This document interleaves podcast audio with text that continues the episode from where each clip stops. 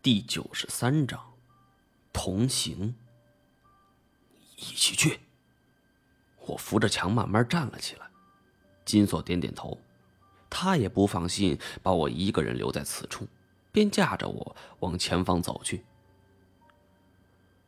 如果单凭路径的构造和外表来看，左右两条岔路没有任何的分别，这有一种说不出来的诡异。甚至我自己都有一种错觉，觉得我们走错了。上了左边的岔路口，我们就顺着一直走到了最前边，这才发现了大不相同的景象。而在另一边岔路之上，则是青铜狮子头，而眼前这面墙壁上，则是一个硕大无比的鳄鱼头。古人崇拜狮子。从很多典籍典故就能够看出来，比如文殊菩萨那位坐下青狮，威武庄严。但我孤陋寡闻了，着实没听说过有哪位神仙的坐骑他是鳄鱼的。而且有关狮子的故事那是比比皆是，诸如佛教将狮子尊为兽中之王，传说佛出生之时。有五百狮子从白雪中走来，试炼门前迎接佛的诞生。狮子在原产地和在佛教中是有地位的，是被神话和艺术化的。也许正是这种原因，到了中国后便赋予它特殊的使命，让它突出起到一个护卫者的作用。相比之下，鳄鱼可就显得薄弱了很多。这东西生猛归生猛，但却丑陋许多，而且时刻都趴在地上，也难怪古人看不上。不过我却好奇的是，这左右两条岔路，一边安了狮子头，一边安了鳄鱼头，这是什么用意呢？当我们看到这一幕的时候，也看见了太前正站在鳄鱼嘴巴上，我赶紧招呼他，问他发生了什么。能动吗？我点了点头。上来，语气不容置疑。金锁驮着我，太前则伸手拉我，将我拽了上去。他指着一处凸起问：“这上边写的是什么？”我一看，与之前是一样的，都是篆书，但是这上方的字体极小，而且因为是处在黑暗之中，又刻在这铜绿斑驳的额头之上。我只能是摸着字迹来依稀辨认。少时，我终于明白为什么这个地方会有狮子头和鳄鱼头了，而它们的真正作用又是什么？根据上方记载，讲的是八百媳妇很早的一个传说。相传八百媳妇的起源源自于和珅女儿。他是一条鳄鱼与一只狮子结合，剩下了一对双胞胎兄弟。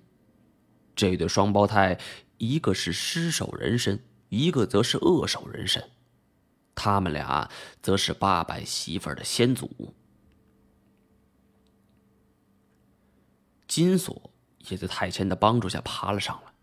听我说完这一切，这就有点扯了吧？我倒感觉还有一种可能性。毕竟，咱们当初在那儿遇到的可是蛇啊。这种记载，我们只在这里看到了。八百媳妇皇林中并没有如此内容。其实我跟你想法一样。我们都知道，八百媳妇古国对抗元朝，可是他们的国力怎么能够挡住蒙古呢？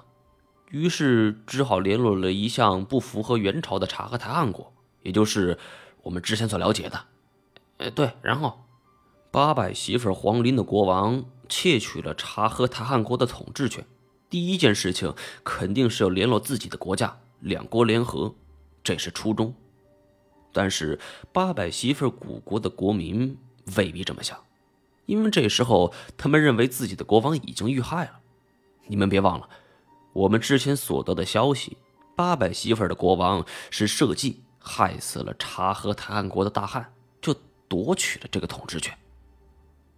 金锁明白了，你你的意思是，呃，这一段是编的，目的就是编造一个察合台汗国与八百媳妇儿是一个老祖宗的传说，让八百媳妇儿老百姓相信吗？没错，在古代西域最能够代表文化的有两种动物，一种是马，一种是狮子。但是马这种生物性情很温顺，不适合作为国家政权的象征，所以选择了古代独有的西域狮子。而八百媳妇古国旧址我们也去过，那里山川叠起，河流纵横，鳄鱼也是比较常见的。毛爷，呃，你接着往下念念，看看还有什么。我接着摸索着后方内容。从之后内容来看，大多是后人所编撰的故事情节，比如哥哥远赴西域，开创了万世不拔之基；弟弟留守家园，建设家乡。其中提到，当这乌木山裂开的时候，就是兄弟重逢之时。我并不知道乌木山在哪儿，东南亚也从没听过这一处地方。不过，有关各民族的传说之中，动物手、人身的东西呢多的是，比如古埃及的荷鲁斯，还有什么阿努比斯，是比比皆是。